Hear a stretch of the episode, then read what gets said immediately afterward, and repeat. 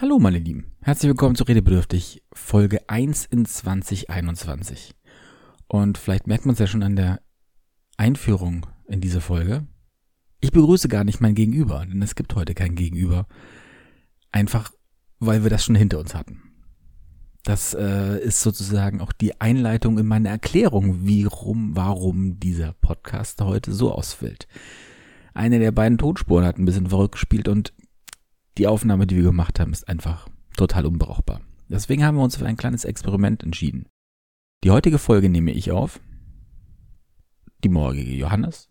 Und dann wieder weiter im Wechsel, so dass wir am Ende der Woche ein kleines Gespräch geführt haben, womöglich über alte Themen, die wir schon hatten, in unserem gestrigen Versuch, einen Podcast aufzunehmen, oder in dem wir auch neue Sachen durchaus tagesaktuell besprechen können. Das ist ein kleiner Versuch, ein kleines Experiment, auf das wir uns jetzt hier einlassen wollen.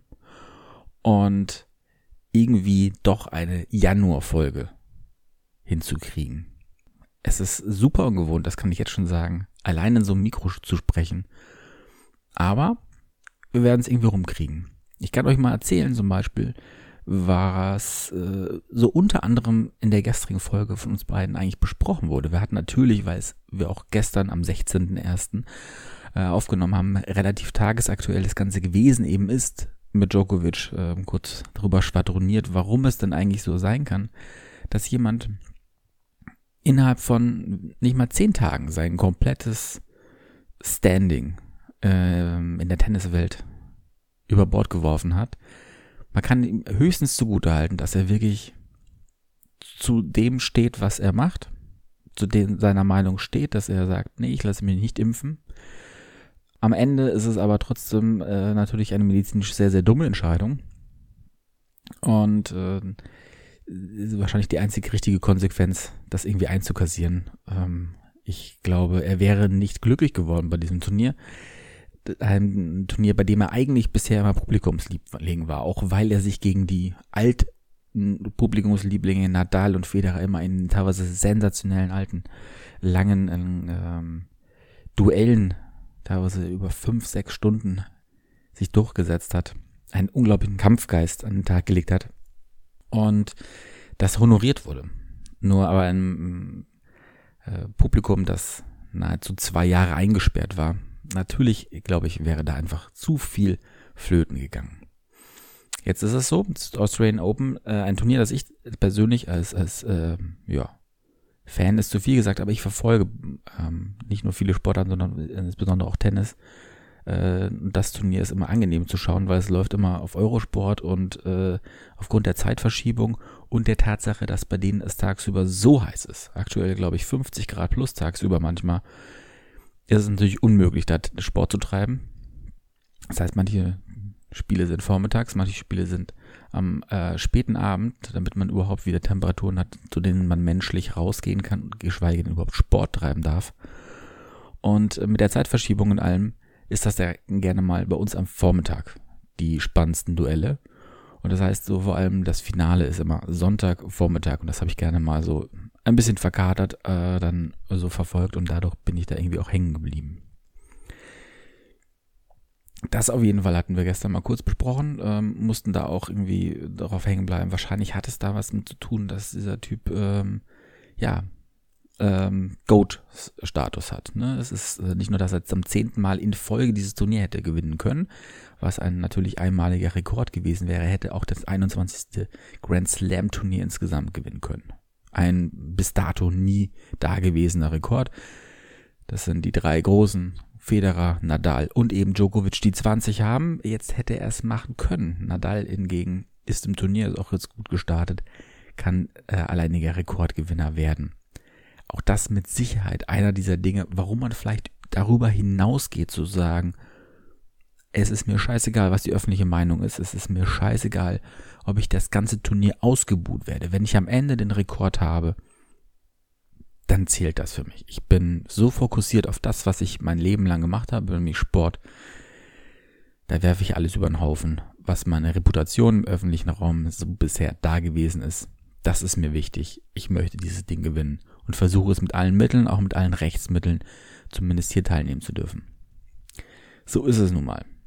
Aber ähm, so ist es nun mal, trifft auch darauf zu, dass er eben nicht mehr dabei sein wird. Ein anderes Thema, auf das wir gekommen sind, wir hatten wieder ein paar neue Serien. Ja doch, es sind Serientipps, die wir gebracht haben. Ich möchte nun von meiner erzählen. Bevor hoffentlich, lieber Johannes, du morgen von deiner erzählen wirst. Ich habe nämlich eine Entdeckung diese Woche gemacht und die nennt sich die, die, die, die Discounter. Läuft auf Amazon Prime und ist eine deutsche Comedy-Serie. Nicht zurückschrecken, keine Angst, die ist wirklich gut. Warum? Erzähle ich euch jetzt. Es geht, wie der Name eigentlich schon sagt, um einen Supermarkt, einen Discounter, auch wenn er sich Feinkost Kolanski äh, nennt oder Kolinski. Alle Figuren da drin sind wunderbar skurril geschrieben. Sie sind wirklich on point, wunderbar verrückt, aber liebenswert. Alle Leute, die dort einkaufen, sind notorisch Diebe, habe ich das Gefühl. Es, es, es spielt unfassbar viel zusammen, dass es ein skurriles Bild wird. Und es ist super gespielt. Meisten der äh, Schauspielerinnen und Schauspieler kennt man nicht. Es ist ein sehr, sehr junger und diverser Cast. Es ist sehr, sehr toll anzusehen. Und äh, Teile dieses Casts sind auch die Macher dieser Serie. Was ich insofern irgendwie witzig bis spannend auch finde, weil sie eben ja, so ihre eigenen Rollen mitfinden in Nebenrollen, aber auch durchaus Hauptrollen diese drei Jungs, die die Serie gemacht haben, aus dem Hamburger Raum, dort spielt auch die Serie in Hamburg, die haben sich das aber selbst aufgepackt. Die sind komplett scheinbar autodidakt an die Sache rangegangen, ähm, haben vor Jahren wohl eine YouTube-Serie gemacht, auf die Christian Ulm dann scheinbar aufmerksam geworden ist und somit zum Produzenten dieser Serie wurde. Und ja, so kam es dann, dass es eben eine neunteilige Serie, ah, 20 Minuten, jede Folge kann man aber so super wegsnacken äh, entstanden ist und die einen Comedy-Stil hat, wie man ihn wahrscheinlich von Jerks kennt, von Stromberg und ähnlichen ähm, Comedy-Formaten. Und es ist wirklich erstaunlich, was diese Jungs, die eben es nicht auf einer typischen Filmhochschule oder sowas gelernt haben, sondern irgendwie sich selbst draufgepackt haben mit allem drum und dran, Anfang 20 schon für ein unfassbares Gespür haben, für den Moment, für, für ähm, kleine Momente eben, wie man sie aber nochmal ausreizt, um sie wahnsinnig lustig zu gestalten.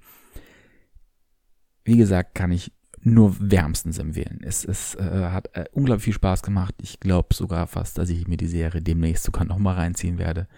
Allein schon, um Christian Ulm zu finden. Er ist nämlich einer, der das erfindet, äh, erfährt man dann erst im, im Nachhinein.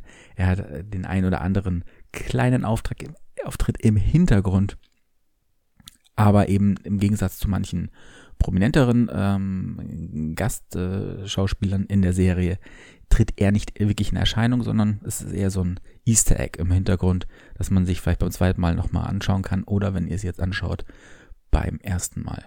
Mhm. Ansonsten ja, es sind, äh, wie gesagt, ein sehr unbekannter Cast, bis auf vielleicht Nura, die Rapperin, die man noch kennt, ähm, ist alles sehr, sehr jung und nicht wirklich bekannt. Ähm, ja, kann ich, wie gesagt, wärmstens empfehlen. Ich habe mich sehr, sehr, sehr, sehr ähm, gut unterhalten bei dieser Serie. Damit würde ich es ehrlich gesagt auch langsam schon bei der ersten Folge dieser Woche belassen und den Ball rüber zu Johannes spielen, der morgen aufnehmen darf. Und bin gespannt, wie er das Ding jetzt so weiterführt und die nächsten bis zu zehn Minuten für sich gestaltet. Und ich freue mich schon auf Mittwoch, wenn ich dann ich weiß noch gar nicht, von zu Hause nicht aufnehmen werde. Ich werde mein Mikro einpacken, vielleicht muss ich es aber auch auf dem Handy und dann irgendwie hochladen. Wir werden sehen, wie diese Woche sich gestaltet. Es wird spannend, ich freue mich wahnsinnig drauf und ja, am Ende wird eine große Folge draus werden, die wir dann irgendwie äh, noch zusammenpacken, aber bis dahin sind es viele kleine Fragmente, viele kleine Teile. Bis bald.